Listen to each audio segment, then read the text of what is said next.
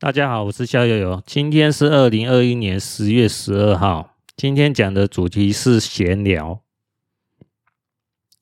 呃，在上一集我有讲到是说，呃，我师傅在九月下旬的时候有传授给我他的呃八字笔记啊，哈，那是电子档的啦。那我收到以后就发生。呃，第一件事就网网络出问题嘛。第二件事就是我工作上收到呃一位包商的恐吓威胁嘛。那其实还有一件事呢，算是说呃一个小插曲哦，就是说我在二零零七年呢认识一位呃保险的大哥哦，因为他是跟我一样做保险业务员哦，我们两个呢呃曾经是同事哦。然后也曾经是说做过陌生开发哦，在路上呢扫街这样子的交情啊。那大概是在二零一零年、二零零九年那个时候，跟他的缘分就告一个段落，之后就各奔东西了。那说的也很巧哦，就是在呃九月下旬呢，我师傅传授笔记后，过没几天呢，这位保险大哥呢。哦，他用赖通话跟我联络一下，那讲的主题呢，算是蛮沉重的啦哈，就是跟现在的疫苗啊有相关性啊，哦，然后嗯，他也提醒我要注意这件事情啊，哦，那具体细呃细节内容我就不多讲了，反正我想大家也知道，是说我。对疫苗的看法是怎么样？哈，我之前都有讲过嘛，就是说打疫苗哦，有它的副作用的风险，你要去评估。你不打疫苗，那你可能要面对新冠病毒威胁的风险，你也要评估。打疫苗跟不打疫苗都有一定的风险，就看你怎么去评估哪一种风险你可以接受嘛。哦，那我的态度呢，还是跟之前一样的哦。那就就是凭个人的认知去决定嘛。哦，我也不会是说呃建议各位网友哦，听我的 podcast 的呃网友说哦，你一定要怎么样做，你一定不要怎么样做哦，这都是看个人抉择了哦，没有说。一定是哪个就一定是对的了，我不敢这样讲哦，因为变成说有时候做与不做哦都有它的风险的时候，你说哪一个是说对？呃，所谓的听众来讲，一定是就是好的呢，对不对？也有人是说，哎，做了发生事情，不做了也发生事情。那是不是说这两件事情做和不做都会有风险的时候？那你说一定是怎么样才会好？那有点过于说武断了哦。那变成说这个就是看各位能不能去忍受一定的风险去抉择了哦。我的看法就是这样子啊。哦，不要说是把这个问题呢，哦，丢给我逍遥游，这是这太沉重，我没办法跟各位下决定说你一定要怎么做，哦，就是各位呢想清楚哦再做决定。那我今天要讲的就是说，呃，这位保险大哥呢，他跟我讲一件事还蛮有意思的哦，他说他遇到的那个紫微圣人啊。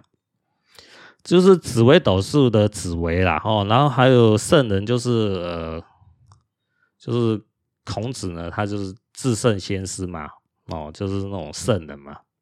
那紫微圣人呢，呃，好像就是有一位美国预言家呢，叫珍妮迪克逊的哈，他预言是说，呃，东方会有这位圣人出世啊。那紫微圣人呢？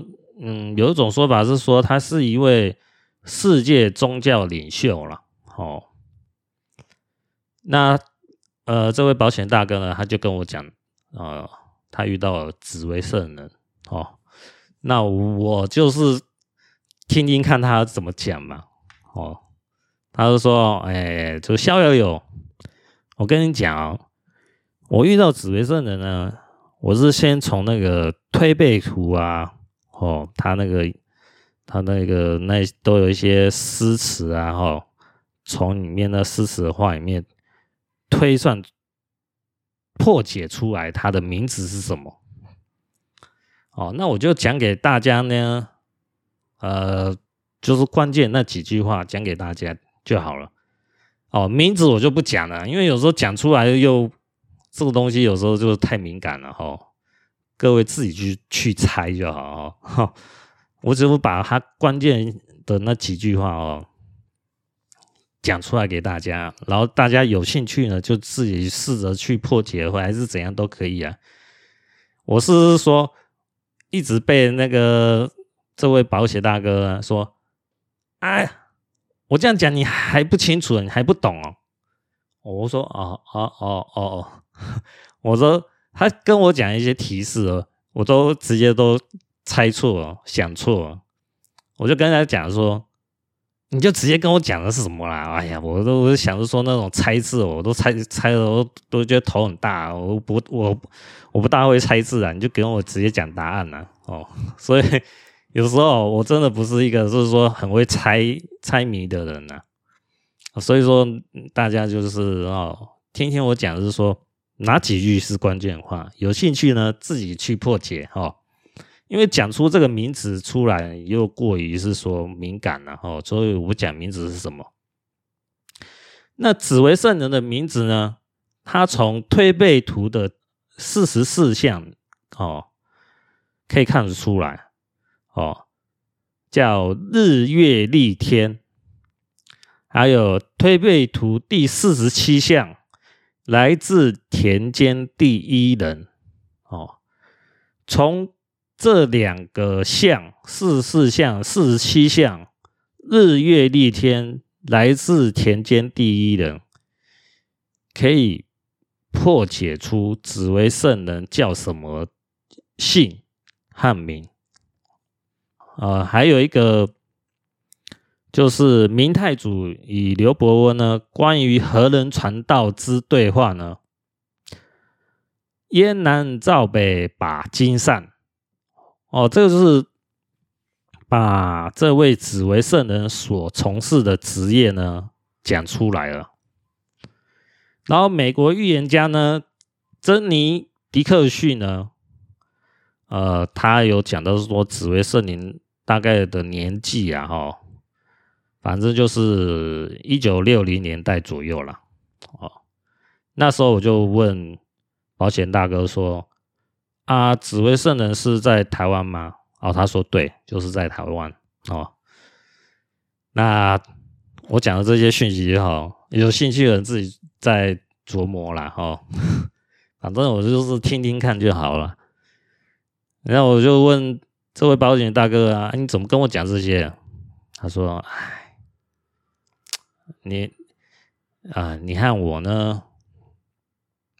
呃，都是带有天命的啊，但应该是这样讲吧？哦，应该是吧？这个、我我不知道怎么讲呢。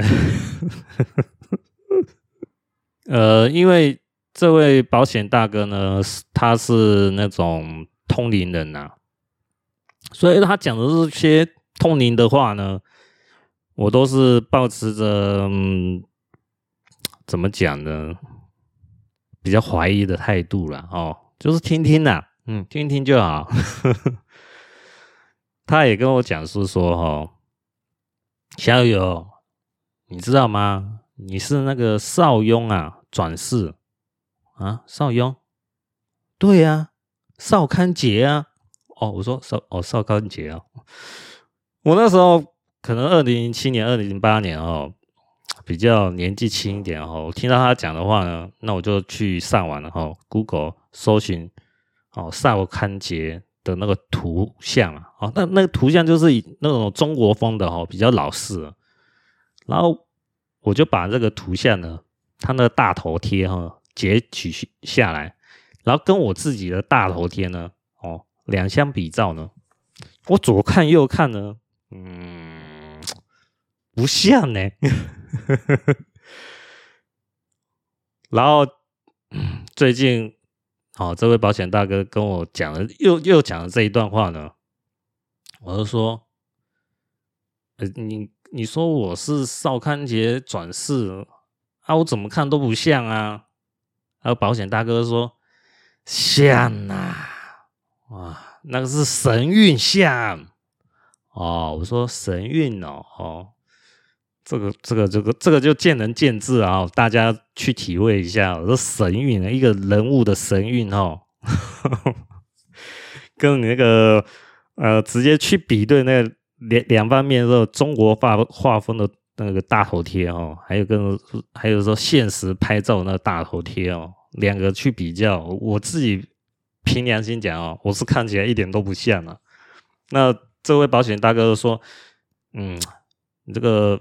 神韵相似，哦，所以我相信你是少康杰转世，哦，哎，这个不是我自卖自夸哦，因为连我自己都很难相信哦，所以不要是说我我说说我哦，逍遥游说自己是少康杰转世哦，这是那位保险大哥哦跟我这样讲的哦，那大大家呢可以当做一个笑话来看待哦。不用这么认真，好不好？因为连我自己都很难相信，好不好？那当然了，哦，他们这种通灵的思维呢，可能或许看到，呃，我我可能是，呃，真的是邵康杰他那个灵魂中的那个碎片的转世啊，灵魂的碎片啊，不是那个本灵啊，有可能真的是这样子，哦。所以我有摸到一点点边哦，搞不好是这样子哦，也有可能哦，在他的角度来看是这样哦。那在在我这种呃麻瓜哈啊，不是通灵人的角度来看呢，我是觉得一点都不像啊。我要跟各位网友坦白这样讲，所以说 这件事情呢，有时候讲出来真的是太过离奇了，有时候讲的都我自己都哎。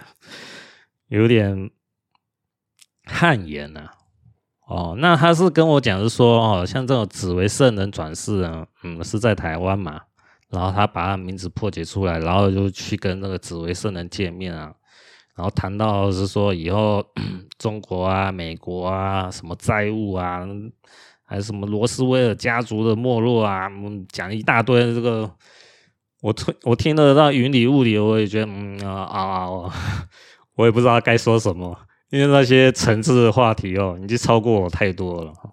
然后他跟我讲是说，嗯，你不知道那些那认识的那些老人呐，哦，都已经活了几百岁了。哦，我就说，哦，你说那些老人有几百岁？我就说我之前，哦，这是我逍遥游之前有做有去摆摊啊，算命啊，摆个几天，后来就觉得太冷清了，然后就就就没干了。但是我因为有摆摊过，还是有碰到一些事啊。就是呃，我在摆摊算命的时候，有遇到一个摊位的人哦，他跟我讲是说，你就闲聊嘛，就是好像是说他弟弟拜一位刘培忠哦，刘备刘哈，然后土字旁的哎，培养的培吧哈，呃，中间的中嘛，哦，刘培忠。他好像是慈禧太后清朝的国师，如果活到现在已经一百多岁了。哦，那那位摊贩的大姐呢？她是跟我讲是说，哦，他弟弟好像是拜这位呃刘培忠国师呢为师傅了哈，好像是印象中是这样。那是二零一五年还是一零二零一六年的事哦。哦大概就五六年前的事，印象有点模糊了。哦，那我就听一听啊，那位呃摆呃摆摊的大姐这样讲啊，啊，她说，呃，这个逍遥游，我跟你讲，哦，这位刘培忠现在还活着，哦，好像是在新加坡。那我就听一听，哦，是是这样子啊，还活着哦。因为我也是第一次听到这个名字哦，刘培忠。那我上网去查，哇，好像已经一百多岁了。那我把这件事情呢讲给这位保险大哥，他说：“对呀、哎，你这个一百多岁还是种小咖啦，我认识还有更还有更更高啊，那几百岁了哦。”我就哦就这样子啊、哦，哦，我说那那那这些人在哪边啊？他好像是说这位保险大哥讲说。哦，他这是在那个好像昆仑山呢、啊。哦，那这个这位保险大哥呢，也跟我讲是说，哦，他认识紫薇圣人呢，他家里是那个中医世家啦。哦，就是他爷爷那一辈呢，有留下那个一些祖传秘方呢。哦，那就讲到是说，呃。这秘方的名字，我就把它叫做是说大补铁二号啦。哦，那有所谓的大补帖一号，有在新闻里面出现过了。那我新闻不是新闻里面写的，当然不是大补帖一号啊，它是另什么某某一号了啊。我现在是因为讲 podcast 的哦，不方便帮人家做广告哦，就讲给大家听一听就好了。那他跟我讲是说，哦，那个那个。新闻上有讲到那个大补帖一号啊，他说啊，那个是一号啦，我我有是说二号啦，哦，大补帖二号啦，哦，就是那个呃紫薇圣人呢，跟他认识以后呢，有是说呃卖给他成本价这样子哦，中药的药材啊，哦卖卖给这位保险大哥啊，哦，因为呃让他有。提升免疫力啦。那这位保险大哥呢，他跟我联络，也是希望是说一个好意啊，就看我需不需要需要这这个大补铁二号啊。需要的话，就好像就可能呃两三千块钱，然后汇给他，他就把那个药材哦寄给我。他说这个这个药材哦，真的是好药材，一直要煮下去哦，很香哦。那喝了以后呢，真的是有一定的提升的免疫力啊。那后来我是想着说，啊，算了，这这件事呢，呃，我相信他不是不会害我啦，只是说中药这个东西呢，变得是我我会比较是说，哎，一方面很久没有喝了哈，另外一方面。哦，这个中药东西，我我个人会比较有一些忌讳啦，哦，因为这个东西就是你不知道它的处方是什么，你不不是说随便乱喝啊，大家知道吗？虽然我是相信说哈，这个呃，这位保险大哥应该是不会害我啦，但是你要叫我喝一个不知道药方的东西喝下去，我心里也会怕怕的哈。再来另外一件事，我是想是说。哦，他是说，呃，现在这种疫情期间呢，能喝到这个大补铁二号呢，可以，是说让你提升免疫力啊，让你好好度过这一关呢、啊。哦，那我想是说，哎，算了，就算我买了，我喝了，我能度过这一关，那我其他家人呢，对不对？哦，而且我又看未来的局势呢，又不是那么乐观。我想就是说，真的要是说，嗯。渡不过去了，那就算了，对不对？就跟这个世界说拜拜啦，对不对？反正我不会是说唯一的一个就说拜拜的，对不对？一定是这样嘛，哈。我觉得比较是说平常心来看待这件事啊。哦，这个就是呃，今天跟大家闲聊的第一个哦，就是紫薇圣人啊。他的出世哦，是一九六零年代左右就已经在台湾出世了哦。那这个紫薇圣人呢，他就是一个呃什么世界宗教领袖啦哦，然后是东方圣人，那大家是可以听听参考看看啦哦。这个。这个东西就是参考，呃，也不是说参考，就听听就好，听听就好。只是这真假，我不敢说啊，这我不背书，所以大家就是听听就好。谢谢。接下来呢，补充我在三十五集讲的风水正缘哈。我那时候有讲到说，用理气看风水哦，会引来祸端。也就是说，你风水师呢是用理气帮客户看风水，有做某方面的改运呢，会带给风水师呢有一些灾难啊。这种东西呢，呃，大家呢要有一个认知啊，哈，就是讲给大家听一下。《于天早》这本书哈，《风水这眼》这本书呢。我我念给大家听哈，大家就知道，就是说我之前讲的哦，不是乱盖。标题是正星卦，复有色星卦以惑人，窃取财物，托他自知，奈何天理昭昭，反为自损阴德，多致贻害后之，贫困流离，可胜叹哉。披肝络胆赖文俊云。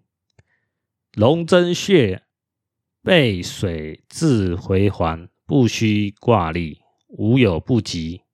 后知君子误信诈伪，妄言挂利，自取其祸。谨之戒之。标题：选择变，出血心腹。至于奇门之说，原为出兵择吉之用。非为造战而设也，今一概混用，殊为可笑。哦，这一段话呢，他其实讲的是说，哈，在写心血心腹呢，这个好像是风水，呃，就是写有关于风水的这个文章里面呢，他讲到是说，奇门遁甲呢，它本来就是用来择吉啊，哦，在用于军事上面的。那有人用在于风水的阴宅上面呢，来这样子混用，哦，是一种很可笑的做法了。那今天我是说哈，呃，像台湾呢，有不少人研究紫微斗数呢，他们到后期呢，会到有种走火入魔。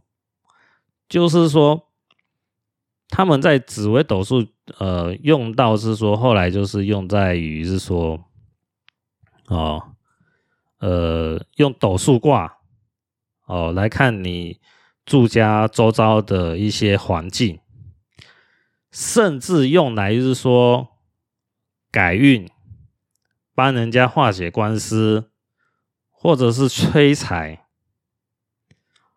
那。我不敢说完全没有用途啦，然后那有些人他是讲是说他用斗数卦用的很好，哦，可以帮人家趋吉避凶、化解官灾，哦，呃，什么什么升官发财之类的哈，那那是他的说法啦哈，是不是真的如此，我就不敢说了哈。但是我要讲的是说，我之前就是前一段时间就有看到有一位。呃，仁兄呢，他是用斗数卦呢，他讲到是说自己用的哦，很厉害的，他是讲的是说自己也是很得意啊。然后呢，可是呢，他自己在呃他自己的影片里面呢，也讲到是说他现在行动不方便哦。嗯，就是说他他他又又讲出说他之前就算出来是什么样原因哦，就是说可能自己是有什么遗传性的疾病啊，所以说现在行动不方便啊，好像把自己呃做一个原厂的动作嘛。但是我之前不是有跟大家讲吗？哦，就是说学命理呢。如果是说学到一些真正很有用的东西呢，可能会面临三个问题嘛。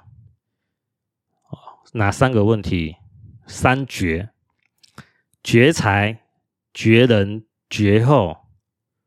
绝财就是穷光蛋嘛，绝人就是残疾嘛，绝后就是没有后代嘛。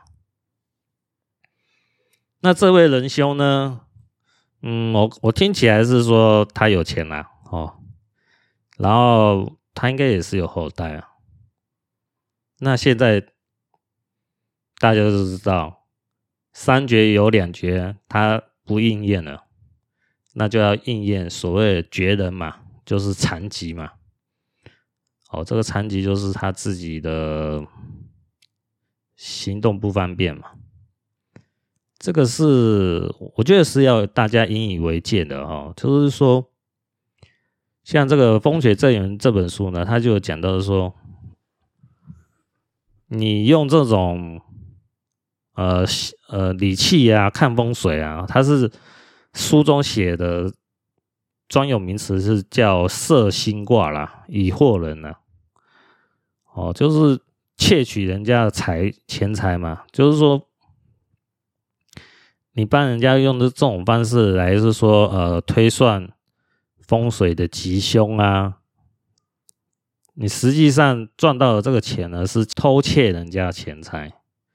你实际上不是说真的是说取之有道啦，所以说违背天理之事哦，然后最后会报应到自己风水师的上面，也就是报应到算命师啊。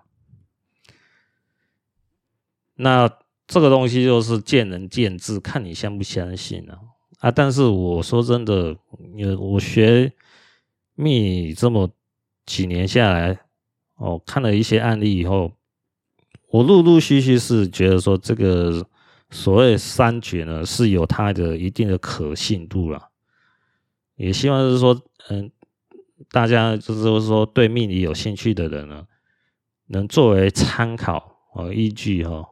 不要乱用所谓的算命命理哦，免得说你还没得到真正的甜头，或是说你得到甜头也就那一点点，反而得到很大的灾难是降临到自己身上，那你就得不偿失啊，对不对？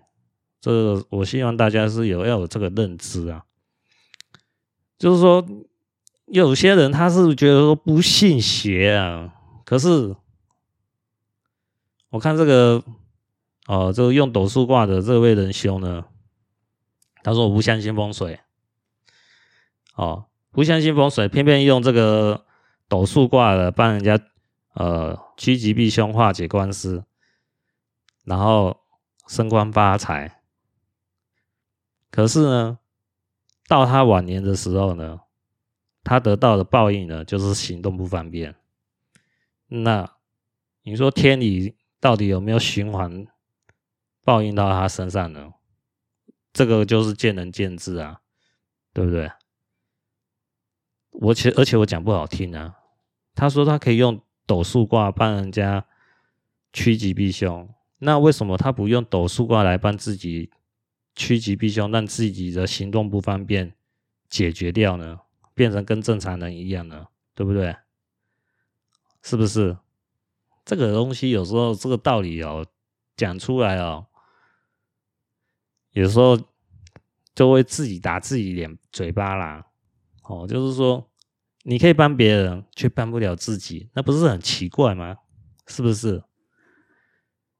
所以我觉得学命理啊，真的要有一定的敬畏之心哦，才不会报应到自己身上。不是说。他拿人家钱财就害了别人，而是说他拿了这个钱财，可能多少能帮到一定的人，但是帮到了这个人到底是好人呢，还是有问题的人呢？他有没有去分辨？还是说对方只要是出得起钱，你就愿意用这种斗数卦来帮他解决问题？你这位算命师就是这样做呢？你这样做就不怕天理循环报应到自己身上吗？是不是？这个我是认为是说学命理的人要真的要好好记住这一点。那我再讲一件事呢，就是我之前哦看文章看到的哦，就网络上看文章看到的哦，就是有一位叫做张玲的哦，弓长张啊，宁静的宁哦。这位女士呢，她是呃林彪的儿子林立果所选中的妃子。呃，可能大家讲到哦，林立果可能不认识，林彪，我想大家可能多少有点听过了。林彪是中共的那个开国的元勋啊，解放军的元帅啊。呃，最后结局都很悲惨呐、啊。就一九七一年九月十三号的时候呢，林彪带着他的老婆和儿子呢，坐飞机哈、哦，呃，最后坠毁于蒙古啊，机上九个人呢全员死亡，无一生还，史称九一三事件。那这个我有听过，是说这个是属于暗暗杀了哦，这个就是。中共的那种内部的斗争啊，这个就大家有兴趣的人自己去查阅了，我就不多讲了。反正这个哦，就变成是狗咬狗了，都会有一些，这都是报报应啊。这这因为取之无道必有灾啊。哦，这个就是 大家去慢慢体会啊。那这位张妮女士呢？哦，她在她的自传哦，叫《陈杰》，或者是叫自己写自己。哦，哦，这个她就是同一本书啦。哦，就是他的自传啦，回忆录啦。他有写到哦，就是说他看面相的那个经验。哦，那就是呃，这篇文章好像叫做是说。江教授看相这个标题，那就是说，张宁呢，好像是在他三十五岁的时候，哦，去找一位江教授看面相。书中是写，是说这位江教授呢是星相家，可是我看那个文章内容，哦，他不能称之为星相家，应该是说面相家了。啊，只是说可能因为张宁呢。对这种算命的，还有是说面相的东西呢，他区分不了是说其中的差别啊，他就认为这个就叫做星相家。可是我看书中的内容呢，是偏向于是说正确来讲是面相，哦，面相师啊，呃，这样子才对了。那这个过程的内容呢，我就不多讲，就是。反正这一位张女士去找这位江教授呢，呃，这个教授是真的学院里面大学学院里面的教授哦，只是说他因缘际会去学到这个面相的真功夫之后就瞎了，可能没有完全瞎了，他是说他的左右视力就是大概可能裸视就零点一左右了。哦，就是已经几几乎于瞎子那种状态了，快瞎子，可能就看不大清楚了。要看，你可能可能要很近的看哦，还可以看得到一些细细微的哦，可以可以看看得到一些呃人物的呃面相啊，还有他的手纹啊，哦体态啊，要很近的看才能，还要用手去触摸才跟。摸摸用手触摸身体哦的头骨啊，啊脸部这部分啊，哦，在可能就摸出它一些凹凸之处啦，哦，然后再来就是说，呃，他就是用这个方方面面有关于面相这这些内容去判断张宁的哦，在这一生当中的。呃，过往的事也好，还有未来的事也好，都把它算准了。哦，这方面呃的内容，有兴趣的人就看他的自传哈、哦，就是成杰，或者是叫自己写自己哈、哦，我会把它写在节目注注解当中。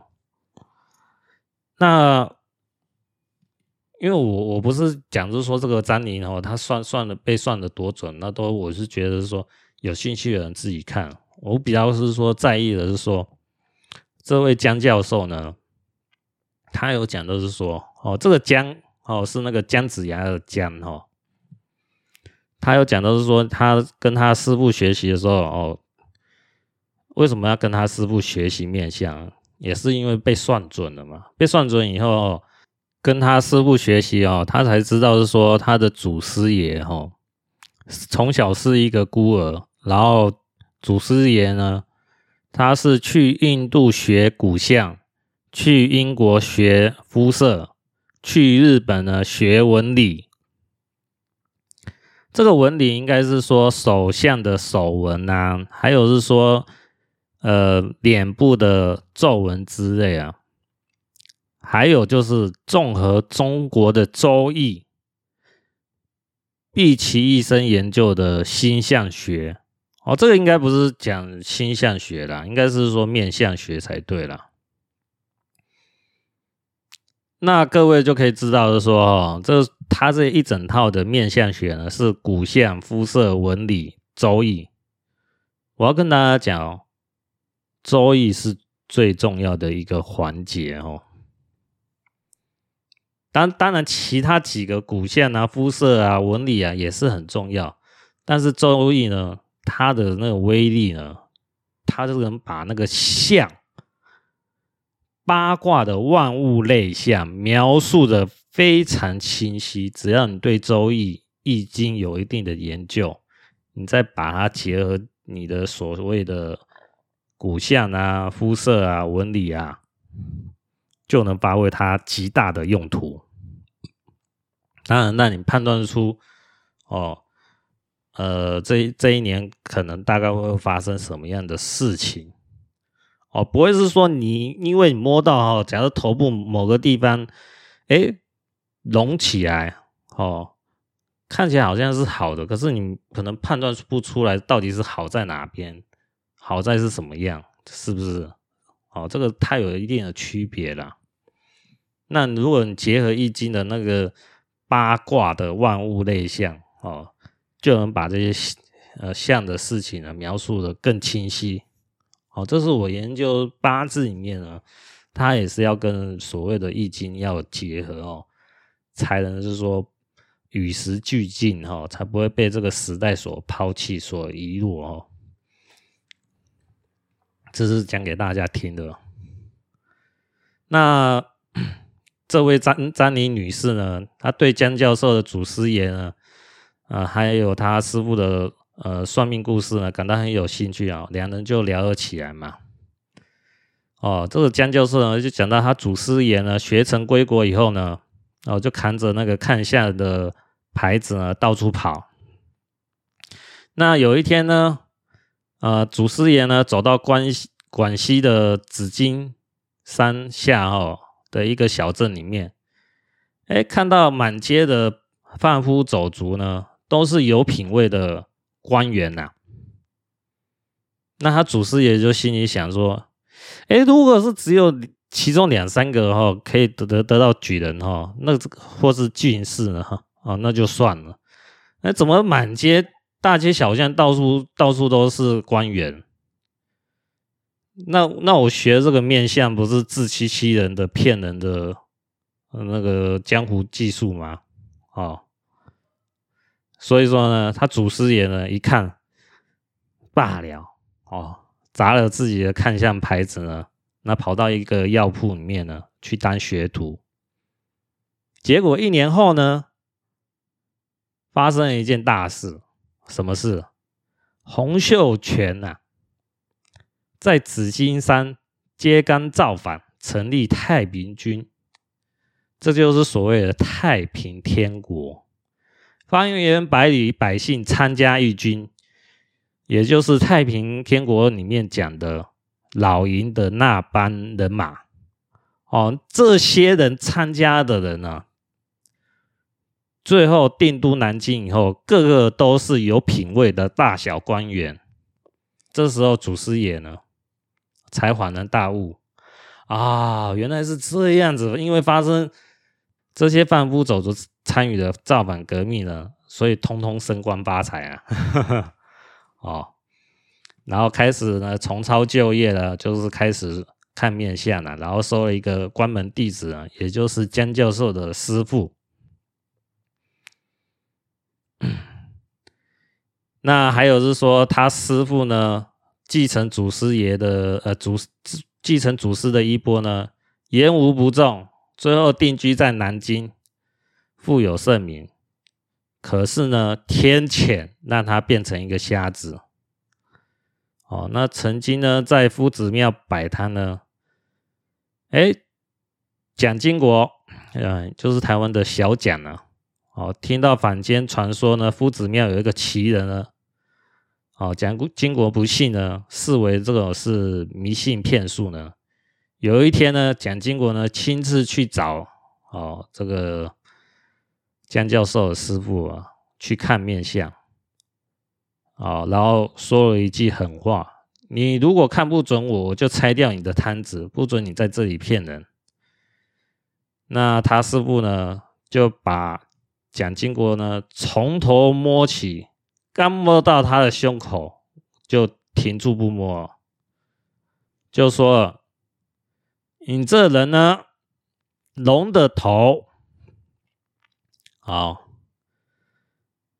却不是龙的身。”哦，却不是龙的身这一段话呢，我把它换掉了哈。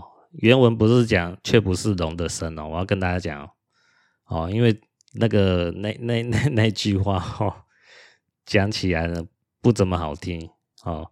有兴趣的人去看这本书哦，就知道这一段这句话的原文是什么。哦，就是你这个人呢是龙的头。却不是龙的身，君不君，臣不臣，有没有准？哦，有没有准？是就当事人呢，就就清楚了。那隔一段时间呢，蒋经国呢又再跑去测试他。哎，他师傅一摸他的头，就说：“你干嘛还来？我不是说你是龙的头，不是龙的身吗？不要再看了。”蒋经国呢，他是不相信这个算命的结果呢，好，所以说呢，就没有机会呢讨教一二啊，所以说后来之后呢，蒋经国可能还想要再去找这位他师傅了，可是呢，他师傅已经离开这夫子庙，离开了。这为什么要离开？因为已经。这个其中有个道理，就是说，你如果算命师呢，有一种骨气啊，你敢把你自己心中所学的内容呢，直接讲出来呢，你难免会得罪达官贵人。那这时候，你为了避免是说砸掉自己饭碗，或者是说惹惹祸上身啊，那你只有一个办法才能解决。那就是三十六计，走为上策了。好，这是人情世故呢，大家理解一下哈。后来聊一聊呢，这位张陵呢，发现江教授呢有一只眼睛呢近乎失明了，就跟他讲是说呢，他认识眼科的医生呢，是一位专家呢，劝他去做手术呢。那其江教授呢就说，这不是眼睛的疾病问题呢。他认识的医学专家不少呢，都是治不好他的病啊，治不好他的眼病啊。哦，就是他的祖师爷呢，还有他的师傅呢，眼睛都无疾而瞎，就是没有疾病就瞎掉了。那他自己的视力呢，左眼是零点一，右眼还不到零点一，其他身体各部位都很好。所以说他自己呢，认为呢，自己将来一定会失明了。也就是说，他的祖师爷、师傅到江教授这三代呢，都是瞎子。为什么？泄露天机的报应。那他这他这个这本书就讲到，听起来很玄乎啊，这是只有当事人心里清楚啊，旁人无可非议啊。那这本书有讲到是说江教授呢是富家子弟啊，好，那我们可以知道劫财呢是沾不上边呐。那既然你家里有钱呢，自然会娶妻娶妻生子啊。所以说呢，绝后呢是可以推论是说也不会有了。那三绝里面绝财绝后没有应验，那就可能会应验在绝人身上了。好，绝人就是残疾嘛，残废嘛。最后就是让这个江教授呢，哦，有失明的疑虑啊，哦，就是左右眼睛都到零点一的裸视的视力啊。那他这个江教授呢，也相信自己未来会失明啊，那就会变成，呃，这个是因为这个江教授呢，他自己讲到是说，他的祖师爷啊，他的师父啊，还有他自己呢，就是这三代呢。都是以变成瞎子哦，就是说就有泄露天机啊，就会造成就是所谓的报应了。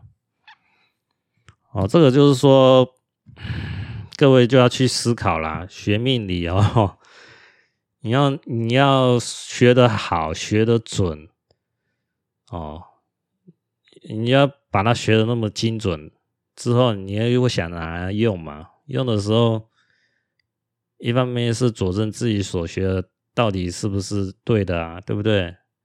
当你越变得越厉害的时候，反而是你自己就要去思考，会不会有泄露天机的疑虑，最后会报应到自己身上。哦，那一般来讲，就是所谓的残疾呀，残疾是很有可能会发生的，因为你基本上，大家去想一个道理啊。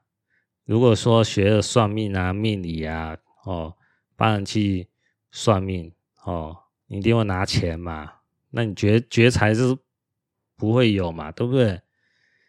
那你说绝人没有后代，一般也比较少啦，因为你会想着说，我有了钱以后，哦，我我会想要娶个老婆啊，对不对？或嫁个好老公啊，对不对？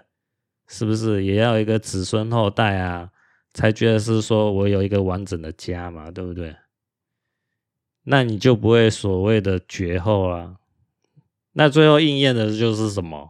就是绝人啊，就是残废啊，残疾啊，是不是？这个是大家可以去验证看看的哦，看我逍遥游讲的判断对不对？我是希望呢，嗯，也有可能有人会说啊，我都没事啊，我有钱啊，我也有后代啊，我我又没残废啊，我身体各方面都好好的啊，啊，我我已经六七十岁啊，是不是？哦，年纪都很大啊，我身体各方面状况都很好，这三绝我一点边都没有占到啊，对不对？有没有可能会这样？也有可能啦，哦。可是我会变得觉得说，你这三绝都没有占到一绝的话，那你学的东西真的有那么厉害，有那么准吗？这个你是不是学到江湖算命那那东西 去取财的？是不是？哦，江湖算命取财。也是可以混的还不错啦，哦，就是说可以糊口为生，可以混到说可能类似，嗯，一一个月像薪资可能五六万或者是十万块台币这样子，还还算是说不错年薪，哦，百万年薪嘛，是不是？但是不是很有钱，这样子，但是这样子也是可以赚到不错的收入，可以养家啊，对不对？嗯，这个我之前讲那个。江湖算命的就讲到是说那个有一位哈，就是嗯、他可能头脑不是那么灵光哦，他学到江湖算命呢，只学到其中一部分，也是可以糊口为生过生活，日子过得还不错，也没什么大问题啊哦，这个就是这样子啦，哦，大家信不信可以自己去慢慢验证啊。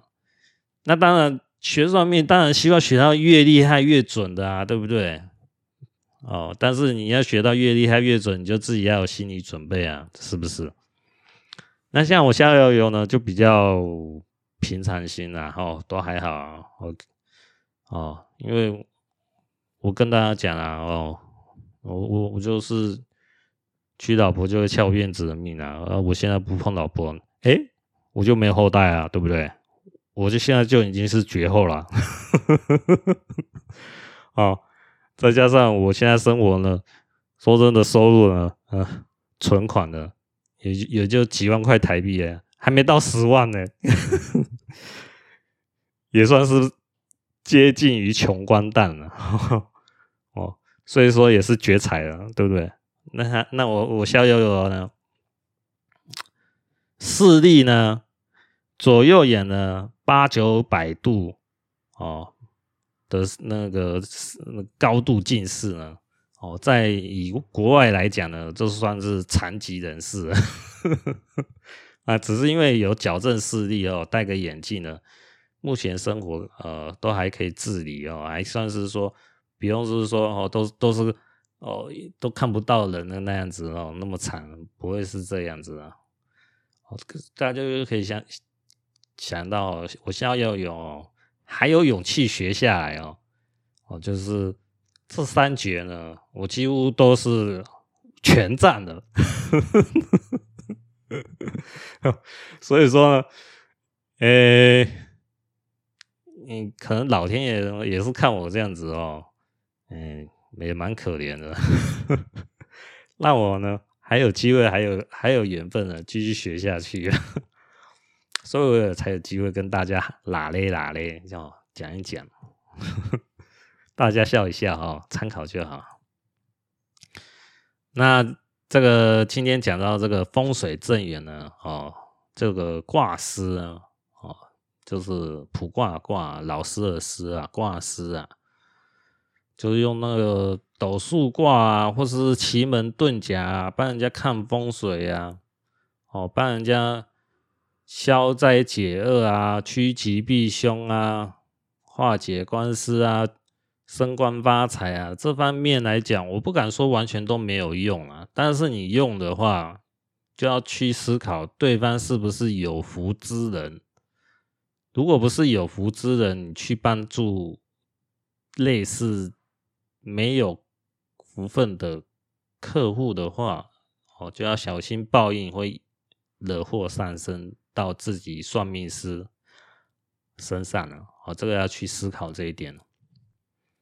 哦，这个所以说听我的节目呢，也可以是说啊，长长见识啊，知道有这件事情啊。哦，不会是说茫茫然哦，学到。二三十年后才知道，就说，哇塞，原来学算命有这个副作用。当自己已经面对所谓的绝人，就是残废的时候，那时候再来懊悔说自己为什么要学算命，你又你不是觉得自己就很冤枉哦？也有时候也不觉得是冤枉的，就是说你自己不信嘛，对不对？再来就是说，你用自己所学的算命的东西又去赚钱啊。然后你赚钱了，又没有去分辨说对方是不是有福之人的客户啊？哦，你就拿了那些钱财，当然是有所谓的因果报应要在你的身上啊。这个时候也不要怪别人啊，这都是自找啊。好，那今天呢，还有一个话题呢，再讲一下哦，就是说那那个我在三十六集啊有讲到铁板神术哦。呃，那时候我有讲到，是说铁板神术呢，在那个考课的上面呢，大部分都是属于呃那种那种魔术啊，那种江湖的算命啊，这种大部分就是偏向于就是说，就是这种糊弄人的算命方法了。那我那时候有讲到，是说铁板神术呢，还是属于那种。假多真少，我没有说是说假铁本神术哈都是假的哦，我说的是假多真少。那我现在做了一个补充，就是说，我前面没有讲到的说，像我师傅呢，他这个他是有跟我讲过哦，他虽然教授给我的是八字嘛，但是呢，他家传是有。学到的是铁板神术啊，他家传是铁板神术，所以他了解铁板神术的奥秘啊。那当然，在我跟我师傅学八字的时候呢，他没有讲那么多了，哦，就没有讲到是说铁板神术是怎么样，就是说他已经是说最近几年，就是说已经我已经跟我师傅学了大概十一年嘛，就是最近两三年，他才把铁板神术的东西呢，大概就点一下讲一下这样子。那直到最近呢，就我讲到嘛，就是。他有传授笔记给我，又后来可能过了几天，他又把是说他写在笔记上哦，有关于铁板神术的看法呢，又写下来，又传传给我，还有其他师兄弟哦。那我就看了那几张呃笔记呢，是写到铁板神术的内容呢，那都是跟易经有相关性的。那我看了一下呢。我当然不是说我看了一下都就懂，我没那么神啊。但是我看一些大略看一下呢，是哎，看这个铁板神术呢，它背后还真的是有它一套道理哦，不是那种是说，呃，像我之前讲到的都是那种糊弄人的啊，不是那种，是有它的易经的理论作为依据啊，然后再推演的，所以说。嗯，我师父他这个家传的铁板神术呢，是呃，可能啊，可能啊，哦，有可能是真货了哦，可能啊，我只能说是可能啊，不敢说百分之百哦，因为我没有学，我没有说学到得到他的那这个铁板神术我真传啊，我只能说是可能啊，哦。我没有学成啊，学成的话我，我我我会跟大家讲哦。但这个我都是看缘分的哦，所以说我看这个内容呢是有它的道理啊。那我跟我师傅闲聊一下嘛，我说哎，这个铁板神术呢是要那个考课嘛？哦，我师傅说啊，没有那考课啦，那个是要扣入法。哦，就是纽扣扣了。进入入啊，啊，法律的法，扣入法。那什么是扣入法呢？因为我也不是说有花心力哦去研究铁板神术呢，我只是跟大家讲了，这是我师傅的说法了。然后他就是把这个哦他看法讲给我听。或许有我的听众里面呢，他对铁板神术有一点研究啊，就可能哎会听说哟。哦，你像要有也不是说完全就是片面听人家讲，就是说哦，就是考课哦，就认为铁板神术都是骗人的。哎，你师傅学到的东西或许是哦真货哦，讲到关键扣入法哦。那我再讲一个讯息啊，哦，让大家听一下哦。那就是说，我那时候我师傅有问我师傅嘛。哦，因为聊一下嘛，我是说，我师傅就讲说，啊，不需要是说，当事人的出生年月日啊，不需要他的八字啊，直接算就可以了。直接算，为什么？直接算怎么算？那当然就是你来算命的这个时间点啊，就是一个玄机呀。就是这个关键就可以直接算出来了哦。那这个就是说，铁板神术有它背后的道理啊。哦，就是我把这个两个点哦跟大家讲一下，就扣入法嘛，还有算命时间呢，哦就可以直接推算铁板神术，不需要当事人的生辰八字。这是我师父跟我讲的哦，就是他他所。他他家传的这个门派了，哦，是这样子啊。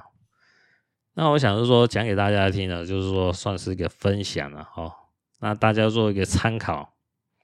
那我今天也不讲多了，今天就先讲到这边了，哦，那下集再见，各位拜拜。